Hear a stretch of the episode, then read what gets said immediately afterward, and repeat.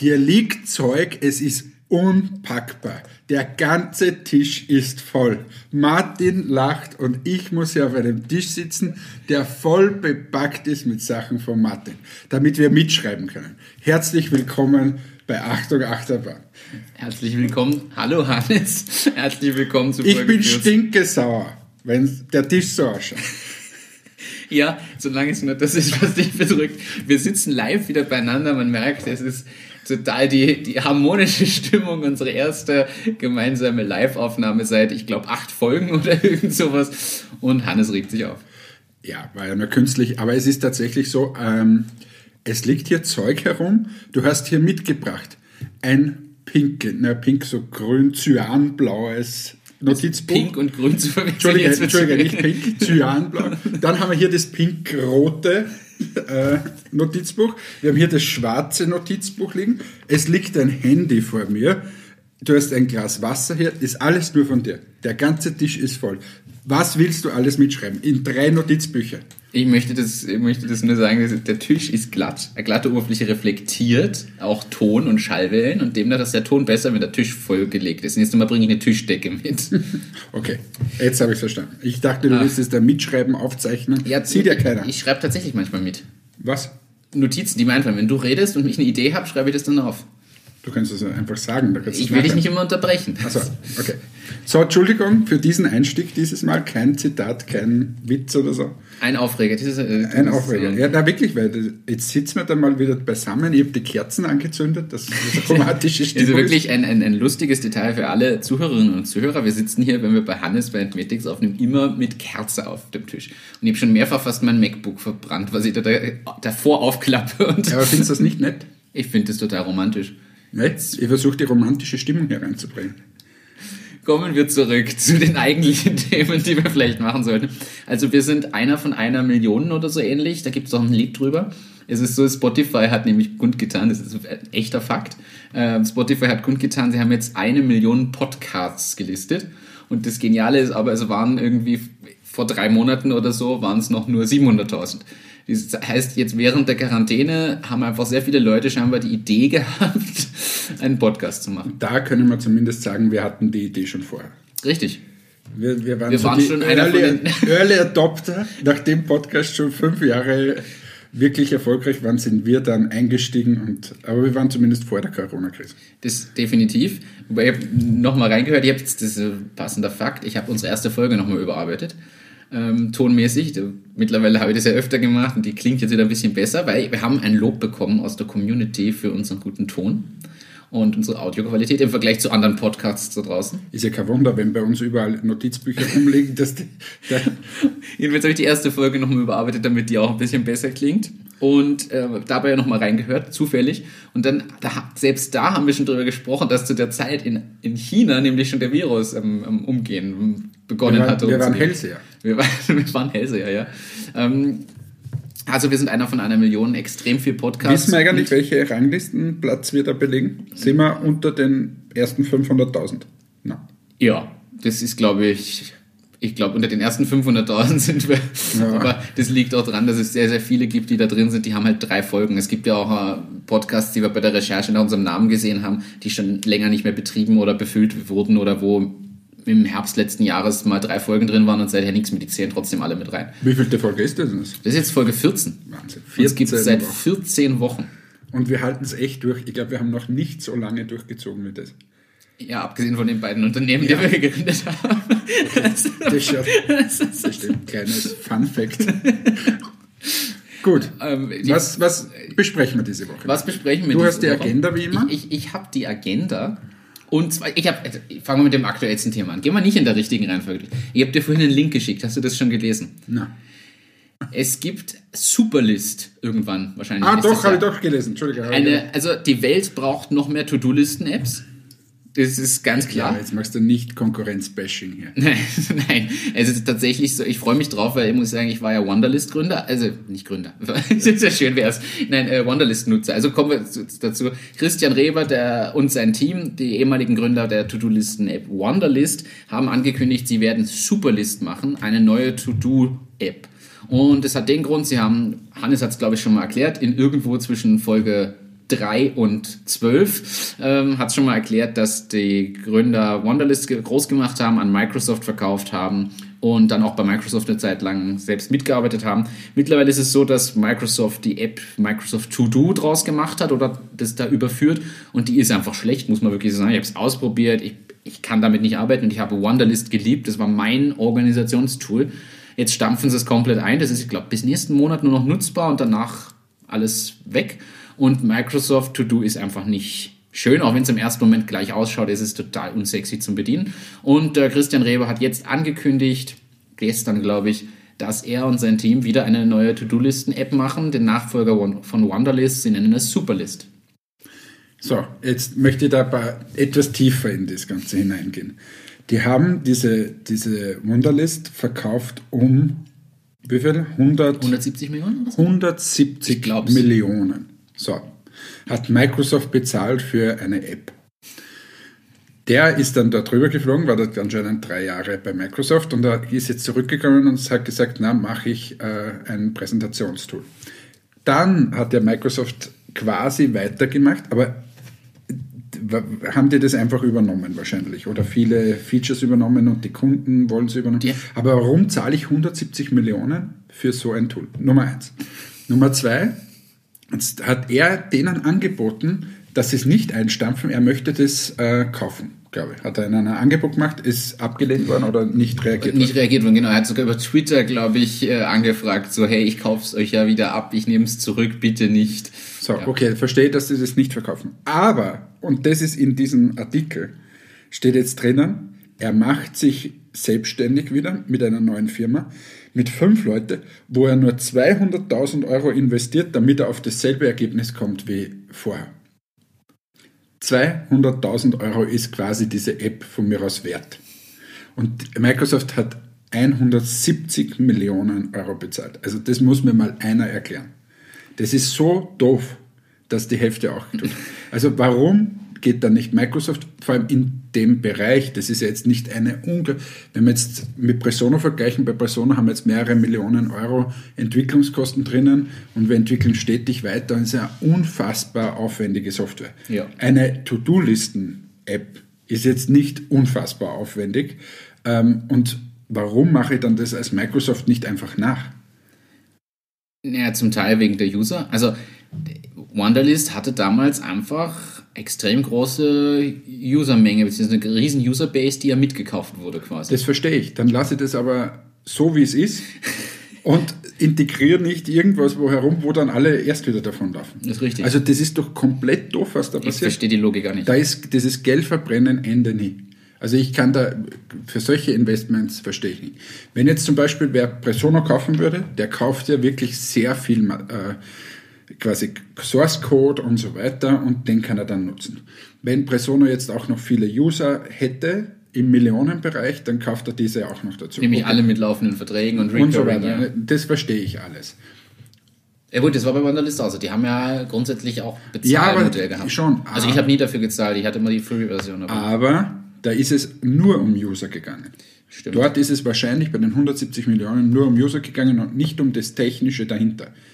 Wenn er es jetzt um 200.000 Euro nachbauen kann, dann kann es nicht um die Technik gegangen sein, sondern da geht es um User oder was auch immer. So, und wenn ich schon User mir kaufe, dann versuche ich doch das so zu lassen, vielleicht zu monetarisieren oder was auch immer, aber nicht, die haben ja das anscheinend nachgebaut, warum baue ich es dann überhaupt nach? Also die, ich verstehe diese ganzen das, Sachen. Das kann ich auch nicht, vor allem, dass die Usability dann nicht passt. Also ich verstehe ja noch, dass es in ihre Technologie-Stacks überführen, mit integrieren, teilweise nur übersiedeln können technisch, aber dass dann die erste, auf den ersten Blick die Optik gleich ist und die Usability und Stabilität dann so schlecht wird, verstehe ich auch nicht. Ich so wie im, im Beispiel wäre ja Facebook und WhatsApp. WhatsApp wurde gekauft, haben einfach nichts verändert. Da, sicher sind da Funktionen dazugekommen und so weiter, aber die haben das gescheit gemacht weil sie, da, da, hat keiner, hat niemand dies, die, dieses Programm genommen und als Facebook Messenger gemacht. Und das heißt ab jetzt Facebook Messenger. Ist nicht, sondern die haben es so gelassen und das verstehe ich nicht. Aber gut, habe mir wieder aufgeregt, jetzt bin ich wieder. Ich verstehe es auch nicht in der Größenordnung für To-Do-Listen-App. Aber da scheint, äh, da scheint tatsächlich viel Potenzial drin zu liegen. Mir hat der Lufti vorhin auch was geschickt, da, äh, dem habe ich das auch geschickt.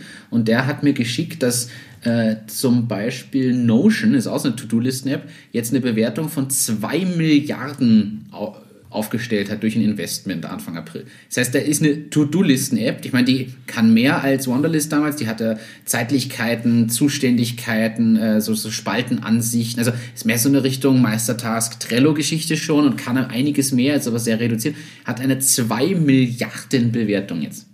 Das ist ein Unicorn quasi. Also mehrfaches Unicorn.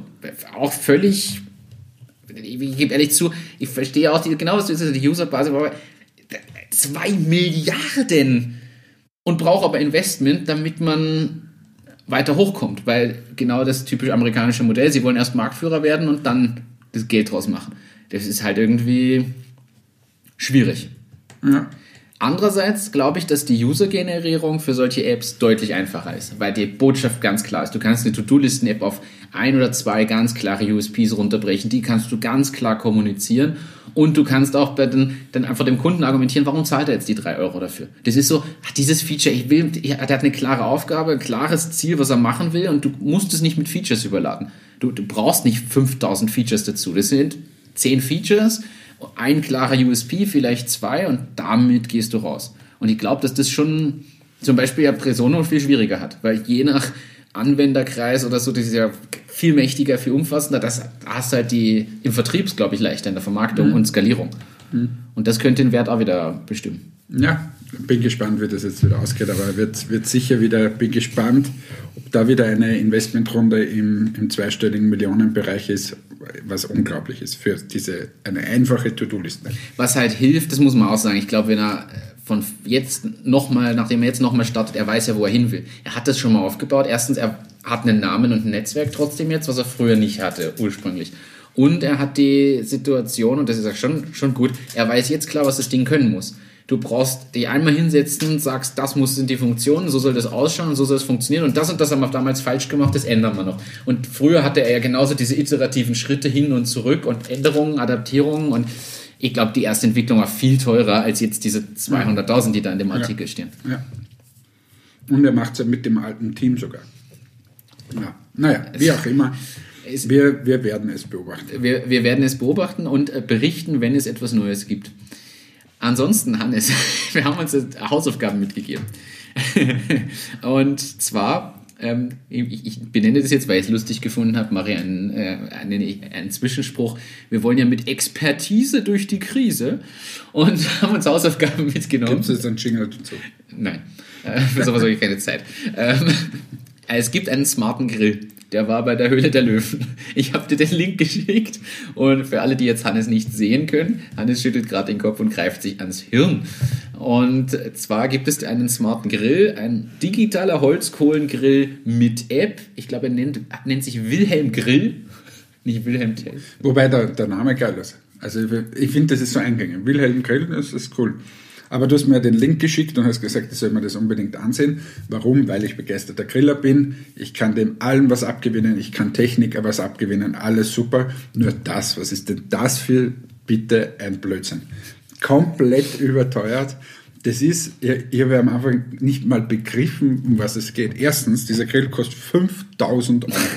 So fängt es mal an. Wenn du, wenn du, und ich habe mir immer gedacht, Weber zum Beispiel, wenn du einen Grill um 1500 Euro kaufst, das ist schon ein Wahnsinn. Aber 5000 Euro für einen Holzkohlegrill. Gut, so fängt es mal an. Design ist ganz okay und, und sehr reduziert. Und dann ist da im Prinzip dahinter, das sind so Thermosensoren, das heißt, äh, ich kann die, die Temperatur mitmessen, und zwar von dem, von dem Grill an sich und also vom Rost und vom Grillgut. Gut, das Grillgut ist überhaupt nichts Spezielles, weil da gibt es hunderte Thermometer, kostet 100 Euro und die Sache, Sache hat sich. Und dann hat er sozusagen einen Schlitten eingebaut, der sich nach oben oder nach unten bewegt, je nachdem, wie heiß du es haben musst. Das heißt, du machst unten ein Feuer, musst du es selber machen. Dort haben sie einen fancy äh, einen, einen Lüfter eingebaut, dass das halt schneller geht, dass man das schneller anheizen kann. Und dann fährt einfach der Schlitten nach oben, wenn es heißer sein soll, oder nach unten. Das, was ich mit, also ich an meinem Grill mit einer Kurbel früher gemacht habe. Also an meinem Grill. Genau, kann man, kann man mit Kurbel machen.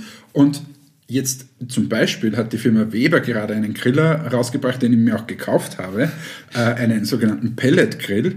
Dort werden, also da kannst du einstellen, ich möchte 270 Grad haben und dann schmeißt dir kleine Pellets in eine so eine Flamme. Und wenn ich jetzt sage, ich möchte 300 Grad haben, dann schmeißt er halt einfach mehr Pellets rein. Und wenn ich sage, ich möchte nur 90 Grad haben, dann schmeißt er nur ganz wenige hinein. Und es ist total ausgeklügelt und da ist auch eine Schnecke, die das vorbehält. Aber bei dem Griller, da dem Holzkohlegrill, da kann ich ja nicht auf 90 Grad runterdrehen, weil da unten ist einfach ein Feuer mit 600. So, und jetzt kann ich nur sagen, äh, okay, ich möchte haben 450 Grad oder ich möchte 600 Grad. Also das ist ja auch rein logisch, ist das ein absoluter Schwachsinn, Das was da heißt, los du, du siehst für dich als Griller keinerlei Vorteile Ja, null. Und auch das Thema, das meiste Grillgut wird indirekt gegrillt. Die legen das alle direkt über diese, diesen, dieses Feuer da im Prinzip, das dann nach oben und nach unten fährt. Auch in der offiziellen äh, Darstellung heißt dann, ob jetzt, ob ich oben äh, 600 Grad habe oder 550. Ja, das ist, äh, weiß nicht, wie man das nennen soll. Du verbrennst ja da alles. Das, das machst du ja so nicht. Also gerade der, der absolute Trend ist ja eben auf Niedrigtemperatur das Ganze zu machen, ganz lang äh, äh, slow äh, grillen und so weiter. Und das ist genau das Gegenteil. Also ich verstehe hinten und vorne als Griller schon mal nicht, das, warum ich das so machen soll. Aber dann, wenn du es einfach auf der technischen und kommerziellen Ebene siehst, das ist einfach eine Verarsche. Und du hast mir vorher erzählt, dass bei der Höhle der Löwen ähnliche Kommentare bekommen haben und rausgeschickt wurden. Die, ja, es, die, die Dagmar Wöller ist ziemlich ausgezuckt, dass sie sagt, ja, was wollt ihr hier? Naja, er, ist, er, hat, er hat grundsätzlich gesagt, er hat Geld, weil er irgendwie eine IT-Firma hat, die erfolgreich ist. Und sie haben gesagt, die Bewertung ist eine Frechheit, ähm, weil entweder ist da schon mehr da und er sucht einen Investor. Aber wenn er das Geld selber hat, braucht er keinen Investor. Also braucht er vielleicht Know-how. Sagt er selber, ja, Marketing und Vertrieb Know-how wollte er sich dazu holen. Dann sie gesagt, warum gehst du noch mit der riesen Bewertung rein? Wenn du unser Know-how willst, dann muss da eine andere Bewertung sein, weil dann helfen wir dir ja überhaupt, das Ding erst richtig zum Fliegen zu bringen. Und das, da wurde halt extrem, also die, die Dagmar ist richtig ausgezogen. Gibt das Video Nachschau zu schauen auf, auf Vox Now, kann ich jedem empfehlen. Also, da gibt es immer nur so einen Ausschnitt und der, der Ausschnitt ist drauf. Sie hat ihn komplett zerredet, komplett. Und ja, ein, ein gepeitschter Hund ist er da gewesen, ein bisschen. Ja, aber, aber es ist ja auch, also es erinnert mich ein bisschen an diese komische äh, Saftausdrückmaschine da. Also ich, ich erkläre das für alle, die das nicht wissen, ich habe den Namen jetzt auch nicht, aber das war eine Saft... Juice, Juice. Der Juicer? Juice? Irgendwas mit Juice. Es ist eine Saftpresse, die schweineteuer war, die ähm, Unicorn geworden ist, die zig hundert Millionen Investment bekommen hat, glaube ich. Und das war de facto einfach ein super ökologischer Saft in einer Tüte, den man in einem Riesengerät ausgepresst hat als frischen Saft. Und es stellte sich dann raus, man konnte diese, diese Sackerl oder diese Tüten äh, auch mit der Hand auspressen. Hat diese Riesenmaschine gar nicht gebraucht. So, und da möchte ich jetzt nochmal die Frage stellen. Wieder zu Bewertungen und so, hatten wir heute schon mal. Jetzt bei diesem Startup waren, glaube ich, sogar die Google-Gründer und so dabei. Ja. So, da sind hunderte Millionen äh, Dollar hineingeflossen. Für das, dass eine Maschine ein so ein Sackerl ausdrückt, wo ein Saft drin ist. Meine Tochter würde Quetschi dazu sagen. Stimmt. So. Und es sieht auch so aus für Kinder. Und quasi erzählt haben sie, na, das ist Recurring Business, weil da kaufen sie alle diese Sackerl und so weiter. Und dann geht ein so ein Journalist hin und drückt ein Sackerl während seiner Präsentation in sein Saftglas und sagt, glaube ich, jetzt auch ohne diese Maschine zu sagen. Und mit dem fällt die Bewertung von Milliarden auf Null runter. Also das ist doch absurd und dasselbe auch bei so einem Grill, der 5000 Euro kostet. Egal welche der zwei großen Marken ist, Weber oder Napoleon, wenn du 5000 Euro, glaube ich, bei Weber, weiß ich jetzt nicht, ich glaube das teuerste ist 3,8 oder so, 3800. Oh, echt nicht mehr? Da, da, da bist du im High, High, High End äh, Segment. Und bei Napoleon ist es wahrscheinlich ähnlich. Und dort bekomme ich ein Gestell, wo ein Schlitten auf und ab fährt mit zwei Thermometersteckern. Ich meine, sorry, aber das ist ja eine Frechheit. Sorry. Der Martin ist heute so, du bist heute so konziliant, so. Hm. Oh, was war der Kon Ja, so, Konziliant? Ja, so, ja, so, so, hm, so entspannt und alles, alles wird gut, Stimmung. Oder bist gar nicht anwesend. Doch, doch. Ich bin, ich bin, ich bin da, ich denke drüber, nach, ich habe nichts zum Widersprechen, deshalb bin ich so ruhig. Und ich bin heute so in der aufgekratzten das passt voll. Beschwerdestimmung. Ich, ich, Das ist, weil weil du immer alle Zuschriften kriegst und ich nicht. Momentan kriege ich wenig Zuschriften oder ich übersehe sie. Aber ich, was ich die Frage ist, ich habe gelesen, ich habe sie auch gerade offen, dass sie aber danach nicht so unerfolgreich waren, weil sie haben sich mit Amerikas bekanntestem Metzger ähm, Otto äh, Wildegrillers, ja, keine Ahnung, ähm, ist, ist König des Fleisches, äh, Anna Pet, Pet Lafrida, so heißt er. Amerikas bekanntester Metzger, den haben sie jetzt als Partner und verkaufen. In den USA kommt dieses äh, Produkt irrsinnig gut an, denn äh, Oberhitzegrills sind dort noch nicht der Trend und jetzt scheinbar schon.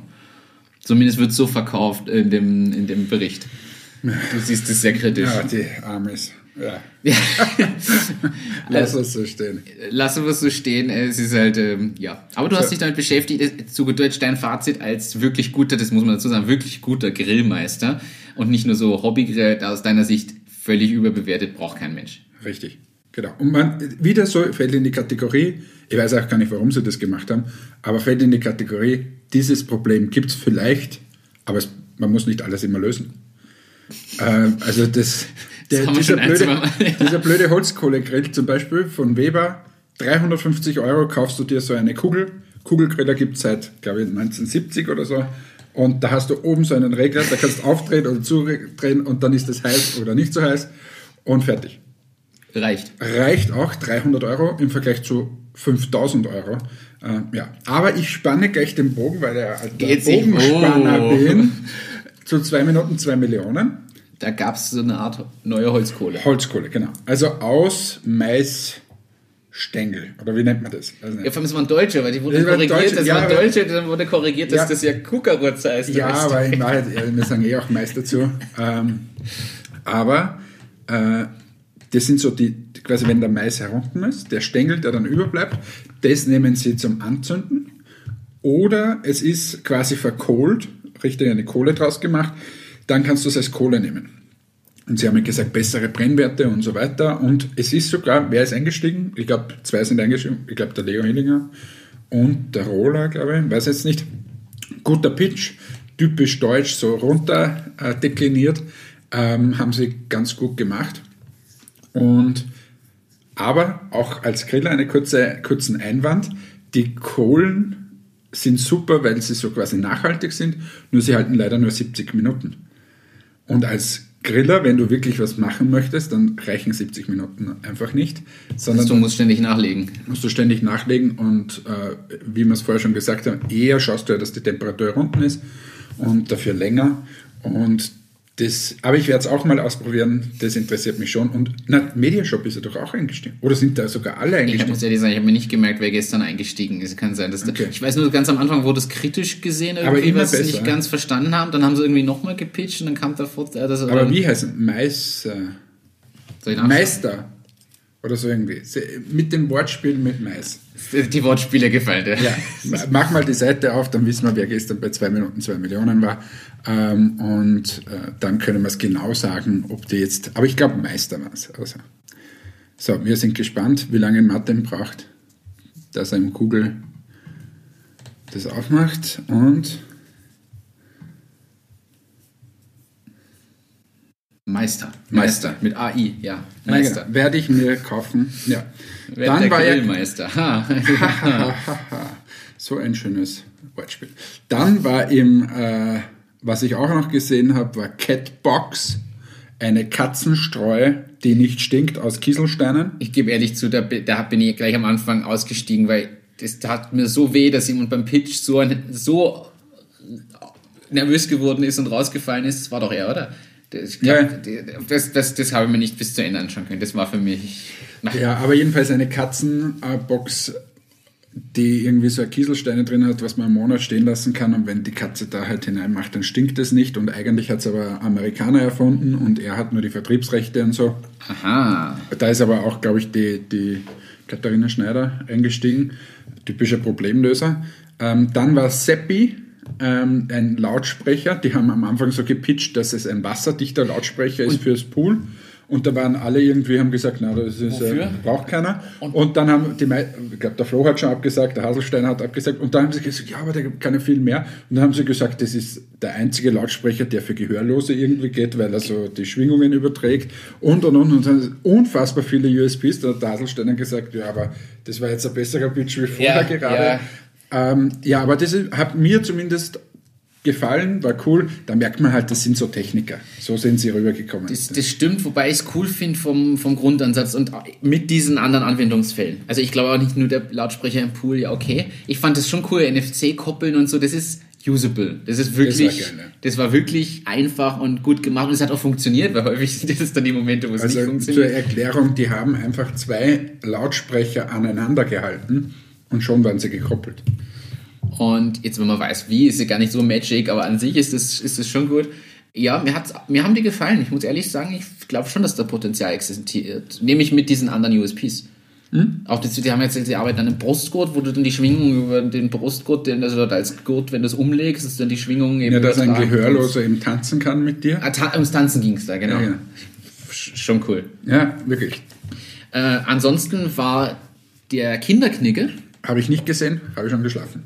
Okay, da geht es de facto darum, es wurde eh sehr, sehr stark diskutiert, dass man Kindern spielerisch äh, Sozialkompetenz und Benehmen vermittelt ein bisschen. Und das über spielerische Art und Weise mit dieser, mit diesem, mit dieser App. Ich habe es auch wieder nur im Teil gesehen, ich habe andere Sachen nebenbei gemacht.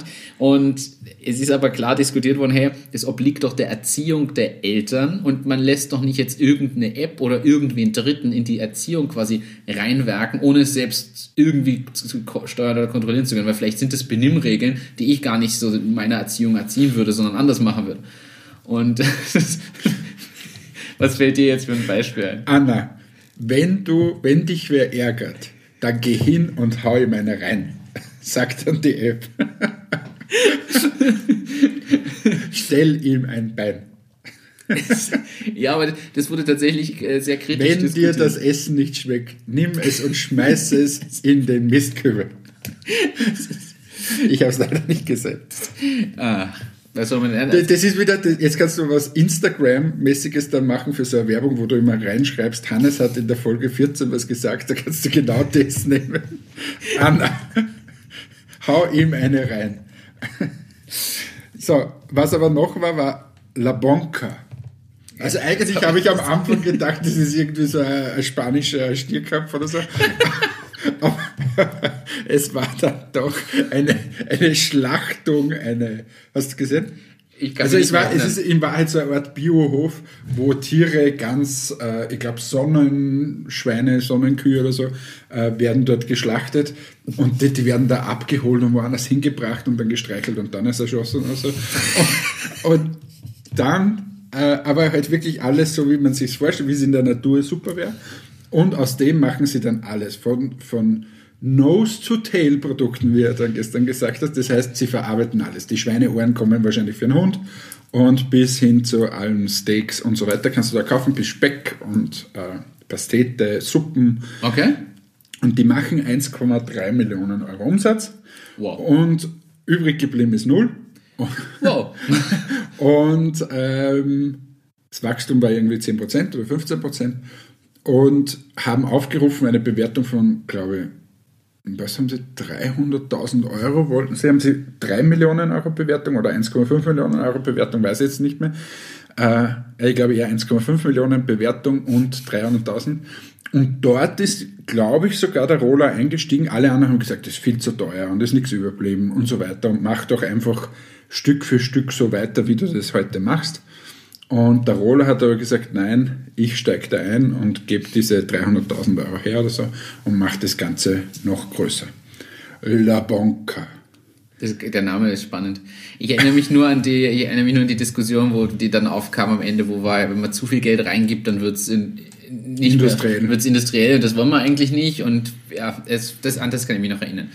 La Banca. Stark, der. Ja, das sagt man deswegen. Was, wahrscheinlich hat das irgendeine Bedeutung. Ich nehme mal an, googel's einmal.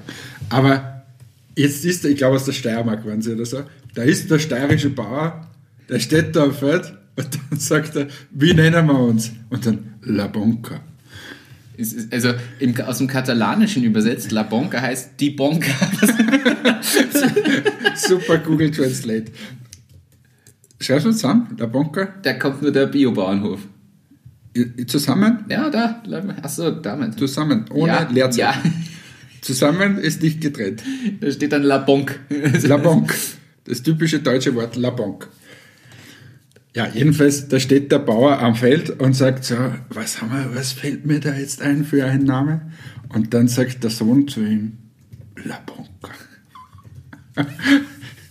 so, Schluss jetzt wieder mit dem Herumgeblödle. Was haben wir noch auf der Agenda? Was haben wir noch auf der Agenda? Weshalb ich nicht geschaut habe, war, weil ich erst sehr spät aus dem Büro gekommen bin und mir dann aber gleich die neue Show angeschaut habe, auf die ich nämlich auch aus der Community hingewiesen wurde. Ich hatte das gar nicht am Schirm. Die Woche ging los die Du Fuck-Up-Show. wirst ständig aus der Community auf was hingewiesen, da schickt man dir was. Warum schickt mir kein Mensch irgendwas? Warum? Schickt ihm eure Grillideen. Schickt mir eure Grillideen. Schickt mir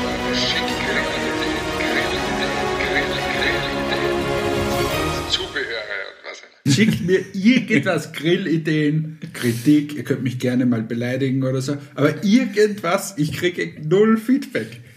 Na, null stimmt nicht. Ich Ab wollte und, sagen, du kriegst, also ich glaube, du kriegst gar nicht so viel weniger als ich. Nur ab du, und an. Ich verkaufe das nur, als wären es hunderte von Leuten, die mir schreiben würden. Ah, Nein, das stimmt schon. Ab und an kriege ich mal gesagt, dass ich ordentlicher sprechen soll und so. Aber sonst, du kriegst ja wirklich, kriegst Ideen zu dieser neuen Show. Äh, Tatsächlich, aber wobei man muss sagen, das war kombiniert mit der Rückmeldung zu unserer Tonqualität. Das war im selben Feed. geil. Aber So schön, dass wir so eine schöne Tonqualität haben. mal schauen, ob das heute auch wieder so ist.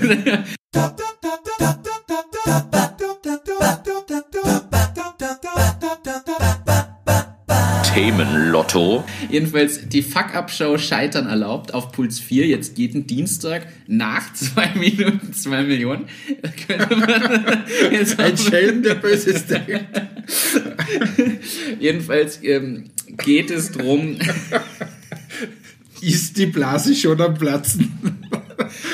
vielleicht drehen die gleich ins Studio weiter, man kann direkt, direkt durchgehen.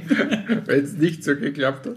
Aber um was geht's in der Show? Nein, es geht darum, dass Leute gescheitert sind, die aus diesem Scheitern aber gelernt haben und was anderes gemacht haben. Also der Kerngedanke dahinter sind ja diese, diese Fuck-Up-Nights. Und das ist jetzt nichts Sexuelles, auch wenn es vielleicht so klingt, sondern es kommt aus dem US-Bereich. Das hast du mal so schön gesagt, irgendwo zwischen Folge 2 und 12, ähm, dass man in den USA ja niemand ist, wenn man nicht schon mal gescheitert ist und dann wieder was Neues gemacht hat da draußen und das jetzt erfolgreich macht.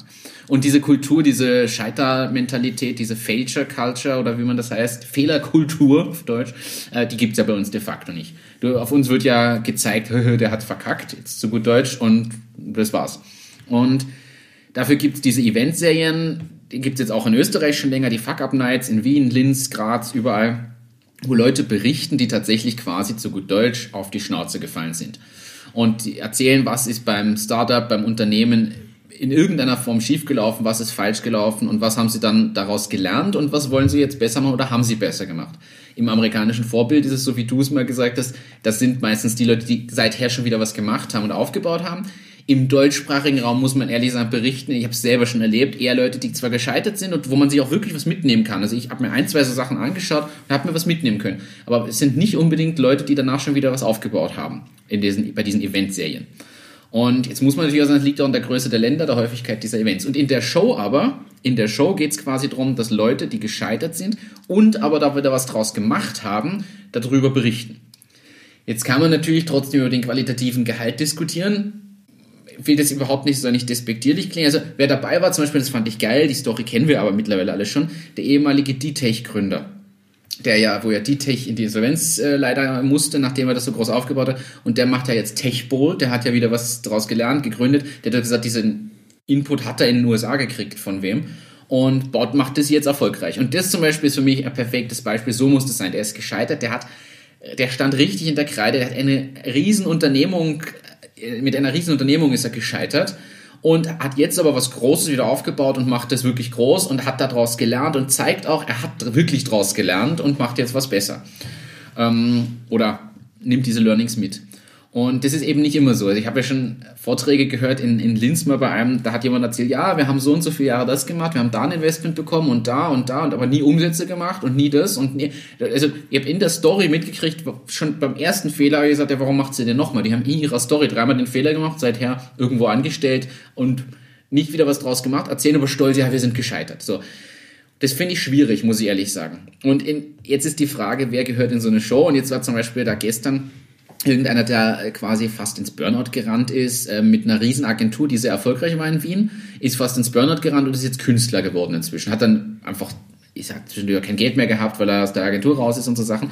Ähm, ist aber ja schon mal die Frage, ist das jetzt Scheitern? Also, dass du ins Burnout rennst, ist das eine, aber er hat ja vorher was Erfolgreiches gehabt. Das war, klang jetzt nicht nach Insolvenz oder irgendwas, sondern einfach nur eher nicht mehr. Und das fand ich schon schwierig. Dann eine andere war geplagt, äh, was völlig möchte ich nicht tauschen äh, von, von so Migräneanfällen, jetzt zwei Jahre fast nicht, mit, nicht ohne Migräne äh, leben können und es müssen Schmerzen sein, ich will mir das gar nicht vorstellen. Und die hat in der Zeit aber quasi für sich herausgefunden, was sie kann und wie sie das steuert und was sie anbieten will an gedanklicher Unterstützung. Man soll sich das einfach anschauen, die beschreibt es im Detail. Ähm, und für mich war aber dann die Frage, wer gehört in solche Shows und was macht man da draus? Ja, aber man kann ja nicht immer nur wirtschaftlich scheitern, man kann ja auch persönlich scheitern und so weiter. Also ist die Frage, was, wie weit ist diese Show einfach gefasst? Ja, stimmt. Oh, du hast gerade alles entkräftet. ja, da erzählst du zehn Minuten was, dann sage ich einen Satz und dann kommen wir drauf. Ich, ich finde. Ich find, der Hannes ist der Papa dieser Sendung. Ich finde das, find das Konzept gut. Ich finde so, solche Sachen durchaus ähm, vor den Vorhang geholt werden können und durchaus auch Leute, die vielleicht daraus gelernt haben und auch wenn sie noch nichts wieder realisiert haben, die schon mindestens sagen, das war mein Fehler von Anfang an. Hm, es gibt da so einen Unterschied zwischen, ah, das haben wir gemacht und wir sind halt gescheitert und wir haben das gemacht, das war aus den Gründen falsch. Wir haben das gemacht, das war aus den Gründen falsch. Ich meine, wir könnten ein Buch drüber schreiben, was wir bei Presono teilweise äh, vielleicht an mancher Stelle falsch gemacht haben. Und, oder aus dem, was nicht nur bei Persona, auch bei Metics. Also da könnte man überhaupt, es ist ja ständig zwei Bücher. Trial and Error hier die ganze Zeit. Übrigens in dem Bezug finde ich äh, zum Beispiel die Story vom Herrn Zotter, die Schokolade Zotter in der Steiermark recht spannend. Ich glaube, der war jetzt, also einmal war er sicher insolvent, aber wahrscheinlich, oder war er zweimal, bin mir jetzt nicht sicher. Okay. Und der ist jetzt hoch erfolgreich. Ja. Und der, der hält auch teilweise so Vorträge oder, oder Interviews kann man sich anhören, wo er einfach erzählt, was er früher falsch gemacht hat und so weiter und was er heute einfach anders macht. Also ich gebe ein Beispiel, äh, das habe ich mal gehört, schon vor Jahren, äh, gesagt, also das Mittagessen für die, äh, für die Mitarbeiter, das kostet bei ihm ist mittlerweile Bio und, ähm, und er stellt es komplett zur Verfügung und es kostet irgendwie 8 Euro oder so oder 7 Euro pro, pro Ding. Und er hat 100 Mitarbeiter oder 150 oder so. Und er stellt es zur Verfügung, weil er sagt, dass er fest davon überzeugt ist, dass die Mitarbeiter äh, das sehr schätzen, oder das ist bei denen halt so, die schätzen das sehr und auch die Qualität davon. Und er ist sich sicher, dass der, äh, der, der, die Steigerung der Effizienz der Mitarbeiter mehr ist als wie diese 8 Euro. Weil er muss irgendwie was zur Verfügung stellen, dort gibt es in der Umgebung irgendwie nichts. Ja. Und somit hat er gesagt, mach es gleich gescheit und nicht 2 Euro und dann bekommt er ein Semmel. So. Schön, ja. Und das sind so, so Dinge, du brauchst dann natürlich auch die Mitarbeiter, die es schätzen. Weil wenn das wieder keiner schätzt, dann ist ja, muss mal hochrechnen, sagen wir 8 Euro das Essen, du hast 100 Mitarbeiter, hast jeden Tag 800 Euro, also es ist jetzt auch nichts, was da auf dich zukommt. Aber er sagt, das ist für ihn ein ganz wichtiger Punkt. Und ähm, das hat er zum Beispiel verändert. Vorher hat er auf die Mitarbeiter nicht ganz so geschaut. Ist ja spannend. Ja. Also ja, Zotter. Zotter. Müssen wir mal nachschauen. Aber ich glaube, da gibt es schon spannende Sachen. Ich bin gespannt, wenn der schon noch kommt. Es ist immer die Frage, bietet man solchen Sachen eine Bühne? Ich glaube, es kann schon gut sein, aus sowas zu lernen oder solche Leute auch zu sehen und zu sehen, was aus denen gereift ist, wenn man reift ja im Laufe der Zeit und an Fehlern mehr denn je, solange man sie sich eingesteht. Also ich weiß, dass wir alles auch so durchaus an mancher Stelle vielleicht falsch gemacht haben, wo wir woanders stehen könnten, wenn man es nicht gemacht hätte. Manches muss man aber auch lernen. Ich glaube, manches kann man zehnmal von wem hören und muss es trotzdem machen. Mhm. Selber. Also es, ja, ich finde den Showgedanken grundsätzlich gut. Ich gebe ehrlich zu, ich finde die Zeit ein bisschen komisch und schade. Das, so spät, ja. so spät und das macht dadurch auch irgendwie keinen Sinn für mich, weil entweder, also, naja, ich weiß nicht, ob man einfach schon von vornherein glaubt, dass die Zielgruppe so klein ist oder Fand ich, fand ich schwierig, ich finde es aber lustig, das Pendant jetzt, sie hatten ja am Anfang diese Erfolgsgeschichten von dem Leben von verschiedenen Leuten nach der Sendung, jetzt kommen halt die Fuck-Ups. Also ist eigentlich ein schönes Pendant, dass sie beide Seiten beleuchten. Das finde ich schon, schon gut. Ja. Soll man einen Fehler erzählen, was man hat? Wir, ja, können wir machen. Äh, ist jetzt so spontane Idee, aber mir fällt jetzt auch gerade ein, zum Beispiel bei Matix ein so ein, ein Change war wirklich, wir waren vorher bekannt für diese Augenbrauenstreifen. Ja. Und dann haben wir aus den Augenbrauenstreifen auch noch Lippenstreifen geformt und so. Und wir standen quasi und haben auch selber uns positioniert als die, die extrem gut sind und die einzigen auf der Welt, die quasi aus Kaltwachsstreifen irgendwelche Formen herausschneiden und das dann verkaufen. Das hat uns natürlich Aufmerksamkeit gebracht, aber die Verkäufe sind dann irgendwann mal stagniert. So, und du, so richtig weggezogen ist die, die, das dann erst, wie, wie ich mich von dem gelöst habe, und das war quasi mein Fehler vorher, dass ich unbedingt irgendeinen ganz argen USP haben wollte zum Thema, das hat sonst niemand auf dieser Welt. Ja. Sondern, und ich, das war so in meinem Hirn drin, wir machen nur das, was sonst niemand auf dieser Welt hat. Und ähm, dann habe ich gesagt, warum eigentlich? Also auch Kunden sind zu mir gekommen und haben gesagt, bitte, biete uns doch einfach in deiner tollen Wachsqualität auch das für Body, Bikini, Gesicht und so weiter. Biete uns das doch an, denn Wachs ist hervorragend, weil das so, so toll für, das, für die Augenbrauen entwickelt wurde. Äh, kannst du das nicht einfach auch für normale Produkte anbieten? Und ich habe immer gesagt, nein, das, das, da gibt es so viele, da sind wir nur einer von vielen. Und sie haben gesagt, nein, du, du bist super und du bist dann auch viel sichtbar. Und das, was passiert ist, wir haben das dann echt angeboten, wir, wir haben auf einmal viel mehr Platz im Regal, somit werden auch die anderen Produkte mehr gekauft. Die Marke so ist bekannter Die Marke ist bekannt. Also so viel ist passiert, aber also, das war wirklich ein derartiger Fehler, auch über zwei Jahre hinweg. Ich habe das auch durchgehalten, weil ich immer gedacht habe, wir müssen ganz, ganz outstanding sein und ganz was Besonderes und so. Und das war aber wirklich, also im Nachhinein gesehen, hätte ich schon viel früher drauf kommen müssen, dass wir das anders machen. Aber ist die Frage, wärt ihr denn auch gleich so erfolgreich und gelistet worden, wenn ihr nicht schon vorher ein USP-Produkt gehabt hättet? Weil wenn du jetzt sagst, du machst jetzt, wenn ich jetzt sage, ich mache ein Enthaarungs-Startup auf, glaube nicht, dass mich Biber und Co. einfach mal so listen, weil die denken sich, hey, unser Regal ist voll mit dem Zeug. Ja. Ihr hattet halt den Fuß in der Tür mit eurem tatsächlichen USP Produkt auch und stimmt, dann ja. in die Breite. Das ist für mich die Na, Frage. das, das hilft uns jetzt ja auch. Also ich verkaufe ja quasi unser Sortiment auch so. Wir haben das Standardsortiment und ein innovatives äh, Sortiment, was sonst keiner hat. Aber trotzdem, wenn du dazu sehr auf diesen einen Punkt beharrst, der kann dir das einfach unglaublich viel nehmen. Und das war bei uns auch so. Jetzt ist bei uns Gott sei Dank gut ausgegangen, aber das ist schon so, wenn man zurückblickt, war das ein Fehler. Damals dachte ich, das ist alles super und ich bin genau richtig unterwegs, aber das war in Wahrheit ein Fehler. ah, ja. cool. Ich mag. Wir, wir, wir, wir beschließen das für heute, aber vielleicht überlegst du fürs nächste Mal was. Oder Ich hast habe einen, ich habe einen. Das ist relativ kurz erzählt. Der größte Fehler, glaube ich, ist, ich glaube, wir haben viele kleine gemacht, aber der größte Fehler war nach dem ersten Investment zu schnell hoch zu skalieren, was die Mitarbeiter und somit die Kosten angeht.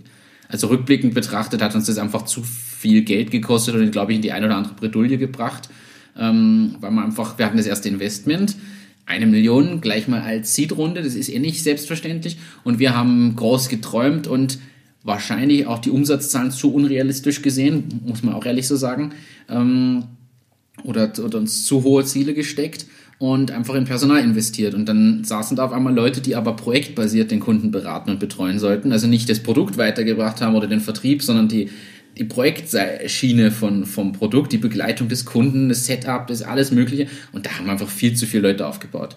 Äh, Mittlerweile ist das ja eh wieder ein bisschen umstrukturiert, aber das war damals schon was, wenn man sich überlegt, wie lange das eigentlich ging und wie viel das trotzdem kostet und was an Output langfristig davon ist. Da sind schon Dinge entstanden, die gut waren, aber ich glaube, das war der größte oder einer der größeren Fehler, die wir gemacht haben, weil es einfach aber auch Geld kostet, muss man ehrlich sagen. Ich glaube, das wäre sinnvoller gewesen, da zum Beispiel die Vertriebsmannschaft schon aufzubauen. Frage ist wieder, war das Produkt weit genug dafür? Es ist ja so ein Henne-Ei-Problem. Ja, wobei, und, und meistens die Fehler im Nachhinein sind sehr leicht erklärt irgendwie. In der Situation haben wir ja trotzdem damals alle geglaubt, das ist jetzt der richtige Weg. Also und es hat auch keiner Däumchen gedreht, das muss man auch dazu sagen. Die hatten alle gut zu tun in dem Nein, aber das ist ja immer eine Frage der Priorisierung dann, Ja. wo gehe ich hin. Was man aber, glaube ich, als Tipp geben kann grundsätzlich, und das, das ist jetzt ein bisschen in Anlehnung an dein Beispiel, ich glaube, so, der Tod eines jeden Unternehmens sind hohe Fixkosten. Ja. Also das lernt man zwar immer und überall, aber man will es am Ende des Tages nicht wahrhaben. Das fängt bei der Telefonrechnung an, geht über die Miete bis hin zu den Mitarbeiterinnen und Mitarbeitern und so weiter. Alles, was irgendwie fix ist, ist verdammt, verdammt schwierig weil es einen unglaublichen Druck aufbaut. Du musst dann einfach irgendwie entweder Investment holen oder die Umsätze bringen. Ja, und vor allem ein gewisses Grundlevel an Umsätzen, um das mal zu halten und erst darüber kannst du wieder einen Schritt nach oben gehen. Genau, und, und das ist zum Beispiel, was wir bei, bei Matic schon seit Tag 1 eigentlich versuchen, dass die Fixkosten relativ niedrig sind sind jetzt natürlich auch, wachsen auch jetzt, mir kommt vor, es sind immer so Plateaus, wo man mhm. sich vorher weiterentwickelt. Jetzt sind wir gerade bei Matics wieder auf einem, wo wir ähm, einfach Fixkosten aufbauen müssen, weil wir sonst sehen, dass wir nicht mehr weiterkommen. Ähm, wenn du einfach auf jede Person schon so viele Stunden hast und sagst, hey, wir können einfach nicht mehr, dann musst du Personen aufbauen. Ähm, das machen wir gerade und mit Personen aufbauen geht ja immer einher, Büro muss größer werden, äh, es gibt mehr Verträge, Telefonverträge, die braucht einen Laptop und so weiter. Eine Office-Lizenz, also eine, eine Office-Lizenz. Es ist ein Wahnsinn, was, was man ja oft nicht so bedenkt, was dann alles kommt. Aber ähm, es ist dann irgendwann mal notwendig, sonst kommst du einfach wieder nicht vom Fleck. Und das Wichtige ist aber, dass du dann weißt, okay, ich, ich baue jetzt gerade meine Fixkosten, sagen wir, äh, im Jahr um 100.000 Euro auf. Da muss ich aber irgendwie auf der anderen Seite 100.000 Euro schon äh, DB, nämlich nicht nur Umsatz, sondern DB, DB haben. haben. dass ich mal weiß, okay, das geht sich jetzt aus. Das, und da kommt es dann das Geschäftsmodell an. Bei Presono ist das Schöne, dass der Umsatz nahezu der DB ist. Ja, und das ist das, ja bei uns nicht so. Genau, das ist bei euch das Gehende. Also da kommt das auch, das muss man, weil man das jetzt als Tipp beziffert haben, das muss man natürlich im Hinterkopf behalten. Und ja, dann sieht man einfach hier jetzt auch wieder das, was wir auch schon mal irgendwann, glaube ich, angeschnitten haben, diesen Grundunterschied. Entweder habe ich ein Vielfaches von dem, was ich brauche an Geld, wirklich an Investment drin und komme so weit aus, dass ich das dann finanzieren kann über die Umsätze und die dahin bringe. Oder ich mache es genau, wie du es jetzt beschrieben hast, immer nur dann, auch wenn ich das nächste Plateau habe, nur dann die Kosten erhöhen, damit ich dann wieder einen Schritt weiterkomme. Und wir hängen da halt so mittendrin, deshalb sage ich auch rückblickend, war das bei uns, glaube ich, der größte Fehler bei Presono, weil es uns irgendwo in diese Mitte reingebracht hat. Wir sind genauso dazwischen gestoßen. Du brauchst am Anfang sowieso schon bei einer komplexen entwicklungslastigen Idee brauchst du einfach schon mal ein Grundteam, was einfach Kosten erzeugt, Fixkosten, also die ungünstigsten, und du hast noch gar kein Produkt. Das ist mhm. halt. Ja, ja ist sicher was anderes, ob es eine Software ist oder so wie bei uns. Aber der Kern dahinter ist überall der gleiche. Also, ja. also man sollte einfach schauen, die, die Kosten so niedrig wie nur irgendwie möglich äh, zu halten und vor allem auf viele Sachen einfach zu verzichten, die auch verzichtbar sind. Ähm, und nicht, weil man es aus großen Unternehmen kennt, darum machen wir es genauso. Ähm, das, glaube ich, ist, ist so ein Tipp. Gut, was Aber haben wir noch auf der Agenda? Hannes, ich habe eine Frage, Frage an dich, die habe ich auch aus der Community gekriegt. Ähm, kannst du mir was vom, Schon wieder? vom Prinz ich Albert Ring erzählen? Ich kann es hier nicht erzählen, aber wunderschön, dass deine Community, ich weiß, wer deine Community ist. Äh, wir lassen das jetzt einfach so, wir, wir, disku wir diskutieren das nicht, ich kannte es nicht, ich, wir erklären es trotzdem, wie wir zu diesem Thema kommen. Es gab diese Woche eine Fernsehsendung, wo das Thema besprochen wurde. Und es wurde dann bei Entmatics am Mittagstisch gefragt, ob man dieses Ding kennt. Und ich habe das dann gegoogelt und bin erschrocken. Und alle anderen haben das dann auch gegoogelt und sind auch erschrocken. Also, ich empfehle unserer Zuhörerschaft, Prinz Albert Ring mal zu googeln und äh, bitte nicht erschrecken dabei. Und es hat nichts mit Startups zu tun und so. Also, außer man sollte über, über 18 sein, oder? Man sollte über 18 sein, wenn man das googelt. Ja, ich hoffe, dass unsere Zuhörerschaft über 18 ist. Ähm, und wenn nicht, dann bitte nicht googeln. Pass auf, ähm, was haben wir noch auf der Agenda? Ich, ich, ich überspiele das jetzt einfach. Ähm, wir haben noch als Thema die Top 3. Die Top 3. Die Top 3.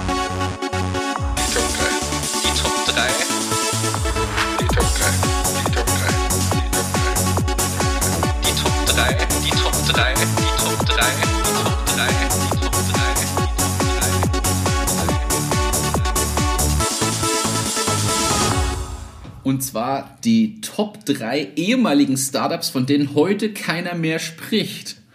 So, Haben wir jetzt den Jingle auch gehabt? den Jingle ja, den gab es die letzten zwei Folgen ja schon. So, Also- Zum Ankündigen habe ich den jedes Mal reingegeben. Also, Ja. ja. da siehst du, ich habe Du, du hörst nicht mehr. Ich musste die Jingles jetzt einzeln durch. Bitte schick mir die Jingle. Ähm, und zwar habe ich mir drei rausgesucht. Wir haben vorhin schon gesprochen, du bist nicht dazu gekommen. Das ist okay. Dafür hast du dich mit dem Grillmeister da beschäftigt. Ähm, Schande über mein Haupt. es ist okay. Aber die Top 3 ehemaligen Startups, von denen heute keiner mehr spricht, ich muss ehrlich sagen, die ersten zwei sind mir, die hatte ich instant. Und beim dritten habe ich länger überlegt und dann sogar ein bisschen gegoogelt und dann auf einmal ist mir was eingefallen und ich habe gedacht, ja, das ist es. Es gibt sicher noch viele mehr. Und ich, Könnte dir ja die Community wieder schicken. ja, aber ich bin dabei auf eine gute Idee gekommen, oder zu spät. Ähm, für mich, ich fange von hinten an. Platz 3 ist folgendes, erkennst du es? ICQ, oder? ICQ. Ähm, es- und ich habe dann nachgeschaut, weil ich mich damit ehrlicherweise noch nie beschäftigt Das gibt's habe. jetzt wieder, glaube ich, oder? Also erstens, ICQ gibt's tatsächlich immer noch. Also war nie tot. Also Ah, okay. es hat nur kaum noch User. Aber ICQ ist tatsächlich ähm, ein, ein Startup gewesen. Ich glaube irgendwo, ja genau, Israel. Ein israelisches Startup von 1996. Wurde irgendwann von AOL gekauft. Und wir kennen, also unsere Generation zumindest kennt es, die Nachfolgegeneration nicht mehr, aber es war einfach der Instant Messaging Dienst noch Der vor. erste, Der, glaub. ja, parallel zu diesem Microsoft Messenger. Ja, aber der, das kam, war, ja, das war so schlecht. der hatte aber geile Emojis. Da war der erste mit so Roffel-Emojis, wo sich das dann fünfmal gedreht hat und so. Aber, ja, ICQ war mal ein Startup, ist irgendwann an AOL verkauft worden. Wir könnten sogar schauen, wie viel. Das steht hier bestimmt irgendwo da. Also, ich sag's nochmal, 1996 gegründet. 1998 hat AOL das Ganze für 407 Millionen US-Dollar gekauft. Das war noch vor der Dotcom-Blase, oder? Was, Oder ja, sicher. ja. 2000. Also, ja, ähm, extrem spannend, wirklich extrem spannend. Es läuft die, die aktuellste Version noch, gibt es noch immer zum Download, gibt es sogar für, auch für einen Mac. Und ja, ähm, es gibt es also noch. Es wird genutzt, es gehört mittlerweile der Mail.ru Group, äh, also einer ru- russischen Unternehmen, das ist ein Investmentunternehmen. Ja, aber sie haben halt User verloren ohne Ende. Wundert auch keinen in heutigen Zeiten, weil es ist irgendwie, es war auf einmal vorbei. Alle waren dann bei einem anderen Dienst. Dann, ich glaube, dass Facebook da auch auch- Facebook und, und Co. einfach einen Einwand hatten, weil du hast dort drüber geschrieben. Und dann kam irgendwann WhatsApp. Ja, und vorher kam eine StudiVZ und so. Das war sogar noch vor Facebook, ja. Dann hast du auch darüber, wobei, das lief noch parallel. Dann gab es den MSN und Skype. Skype hatte zwischendurch eine Hochphase. Es ist interessant. Ja. Aber ja, ICQ ist jedenfalls eins der Startup-Unternehmen, von denen heute Ja, eigentlich ich rate wieder. spricht. Du rätst? Ja, du hast ja vorher auch gerade irgend so ein, ein, ein Geräusch gemacht und dann habe ich das Ach so. Startup, Da habe ich leider kein Geräusch zu. MySpace. das ist auch schon lange her. Aber du erinnerst dich an MySpace. Ja, sicher, ich hatte auch eine MySpace-Seite. Weißt du warum? Weil du irgendwelchen Musikern folgen wolltest oder selber irgendeinen Song hochgeladen hast. Weil ich DJ war. Logisch. Ah, privates. Ja, ich war 15 Jahre lang DJ und äh, MySpace war extrem cool, aber ich habe keine Ahnung, warum das dann auf einmal weg war oder so. Wurde das nicht gekauft oder so? MySpace wurde verkauft. Also jeder hatte ja am Anfang einen, also MySpace für alle jüngeren Hörerinnen und Hörer. MySpace war auch ein soziales Netzwerk. Äh, Das war cool noch bevor Studi und SchülerVZ kamen und vor, MySp äh, vor Facebook und hat natürlich über die Jahre immer mehr User verloren. Und um jetzt anzuknüpfen, warum hat sich MySpace am Anfang so durchgesetzt und ist wirklich groß gewesen? Weil man dort Musik hochladen und posten konnte als Ja, Musiker. und es gab viele Künstlerseiten. Und, na, und durch diesen Musikupload war es dann möglich, dass du als Künstler dich dort präsentierst, dein aktuelles Album, deine Single, was auch immer, und dich als Fan mit deinen Künstlern vernetzen konntest und mit denen Nachrichten schreiben konntest und kommentieren konntest und ja, und Gleichgesinnte gefunden hast. Und jeder hatte am Anfang einen Freund, und das war der MySpace Tom. Das war der Gründer, Tom Anderson. Und im Jahr 2005 wurde es verkauft an den Medienkonzern News Corporation für 580 Millionen US-Dollar. Und eine Zeit lang hat MySpace äh, bis zu 230.000 neuen registrierten Usern am Tag gehabt. Das wünsche ich mir bei. So, das wäre wär doch schön. Ja, so ist das entstanden und darüber redet auch keiner mehr. Es gibt MySpace noch immer muss man ehrlich so sagen. Das hat die Mail-RU-Gruppe gekauft. das wäre mal, das wäre lustiger, das wäre lustiger Twist. Na, Specific Media hat das irgendwann gekauft. .ru. Ich weiß es nicht. Eigentlich ist es ja bitter, das muss man sich mal überlegen. Es gibt diese ganzen, ähm, Aber was geil ist, wenn, du, wenn dieses Ding schon am Boden liegt und dann kaufst du es. Das wird nochmal groß. Das ist ja wirklich, stell dir vor, du kaufst eine Firma für 500 Millionen Euro und dann kommt Fa- Facebook und du verlierst einfach täglich genauso viel User wie der Mann Stell dir mal vor, du kaufst für 170 Millionen Euro eine To-Do-Listen-App Und und dann dann, programmierst du- stellst du es ein. Es, ist, es, es zieht sich heute durch die Sendung. Ähm, es gibt übrigens von MySpace seit 2007 eine separate Österreich-Version. Nein, aber für, für MySpace ist es wirklich schwierig, natürlich durch Spotify und Co. Muss man klar so sagen, diese ganzen Streaming-Geschichten verliert natürlich ein soziales Netzwerk, wo du deine Musik publishen konntest, einfach an Relevanz.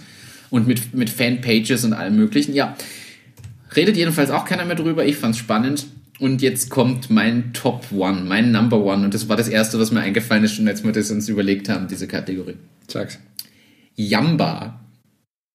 Ich weiß nicht, ob das in Österreich auch so ein Hit war. Ist es dieser Klingelton? dieser, zum Beispiel der Crazy Frog. Oder I may be small, I may be sweet. Dieses Küken. Dieses, äh, die, die nervtötendste Werbung, die auf MTV und Viva einfach liefen, von früh bis spät, wo irgendwie so ein- so ein Song auf seinen Nokia 3310 laden konnte für gefühlte drei Trilliarden, damals für mich D-Mark.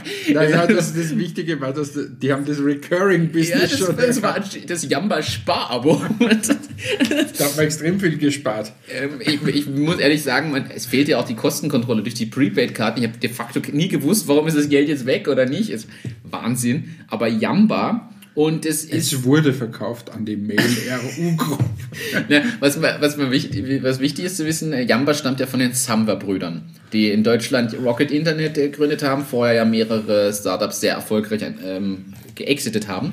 Unter anderem auch Jamba äh, sitzt in Berlin oder saß in Berlin, ähm, ist, saß, ist, ist tatsächlich verkaufen, gibt's aber, die Marke gibt's immer noch, also die Firma dahinter ist eine andere, aber äh, 2000 gegründet und wurde ja, 2004 für 273 Millionen US-Dollar an VeriSign verkauft. VeriSign kennt man noch als Mobilfunkprovider und mittlerweile ist aber auch aufgekauft, lustigerweise unter, von der News Corporation, die auch vorher die, die MySpace zwischendurch gekauft hatte, bevor es wieder wer andere übernommen hat.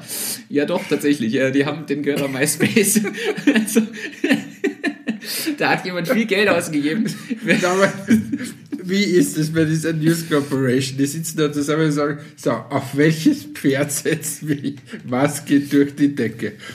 Und vielleicht haben sie einfach die Charts andersrum gedreht. Und, dort, und sie dachten immer, es geht nach oben, aber das waren die Netzwerke, die, die abgekackt haben. Man muss dazu sagen, also Ende 2008 äh, waren es noch 750 Mitarbeiter. Ist übrigens Sitz war ja in Berlin. Ähm, 700 Mitarbeiter in Berlin. 700 Mitarbeiter für Klingeltöne. Ich meine, was ist denn das schon wieder?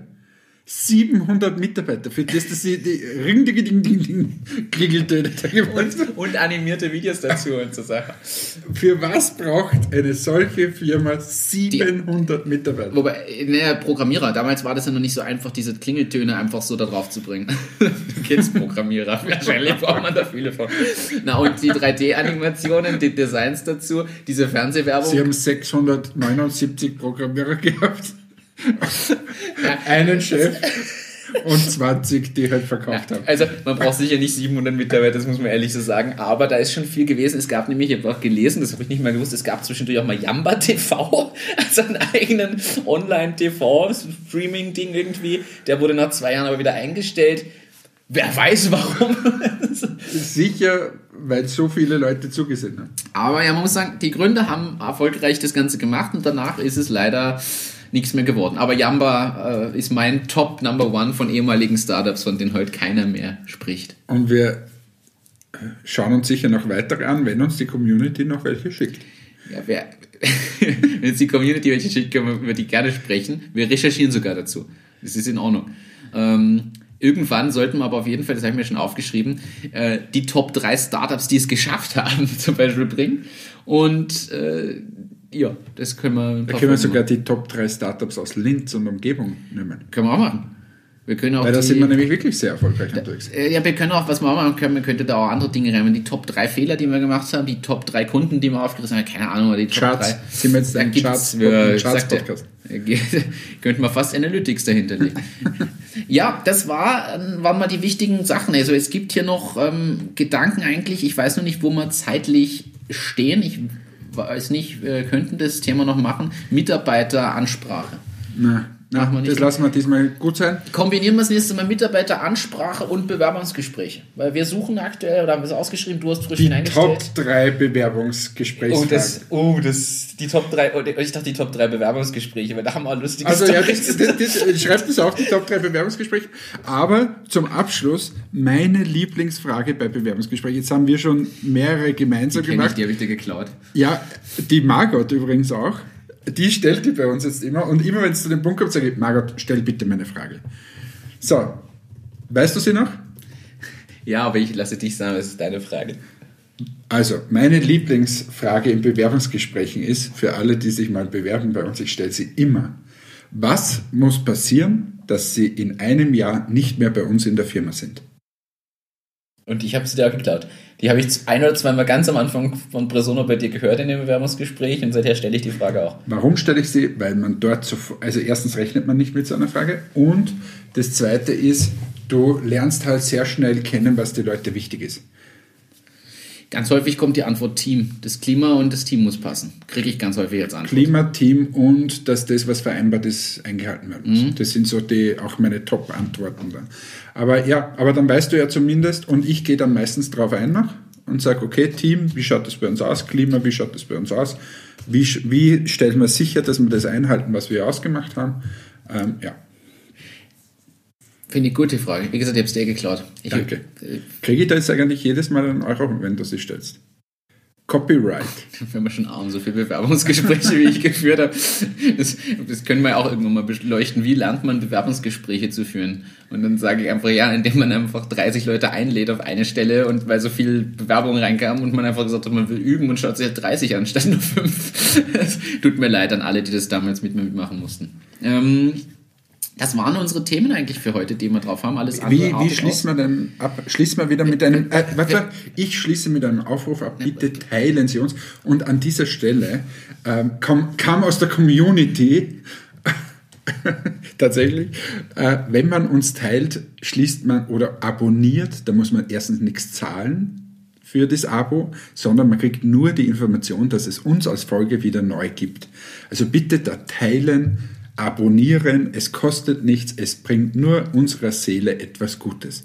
Und mit diesen schönen Worten möchte ich hier abschließen, weil ich bin ja eingestiegen, wie ich mich beschwert habe über die vielen Notizbücher, die hier herumliegen und sage Danke für den Chef und Host dieser Sendung, den Martin und danke an alle Zuhörerinnen und Zuhörer. Ciao, Baba, Bussi, Baba. Das waren schöne Abschlussworte von Hannes. Ich ergänze noch, abgesehen vom Danke, wie angekündigt, gibt es uns ja mittlerweile auf Instagram und Facebook auch äh, zum Markieren oder zum Followen. Auch das kostet nichts. Und wer sich über uns oder unsere Sendung informieren will, findet jetzt unter www.achtung-achterbahn.com oder auch www.achterbahnfahrt.com unsere Website mit dem Podcast drauf und ein paar Infos zu uns. Das wird irgendwann weit erweitert. Ich werde dort aber auch die Shownotes in Zukunft mit reingeben, damit alle, die das nicht finden in den anderen Apps, weil nicht jede App lässt es anzeigen, äh, man dann leichter darauf zugreifen kann. Und ja, schaut einfach auf www.achtung-achterbahn.com. Wir freuen uns, followt uns, äh, schickt uns bitte gerne eure Anregungen, Wünsche, Feedbacks, gern auch Kritiken. Wir diskutieren hier alles und nehmen uns jeden Themas an. Danke fürs Zuhören, danke fürs Dabeisein. Bis zum nächsten Mal. Euer Prinz Albert.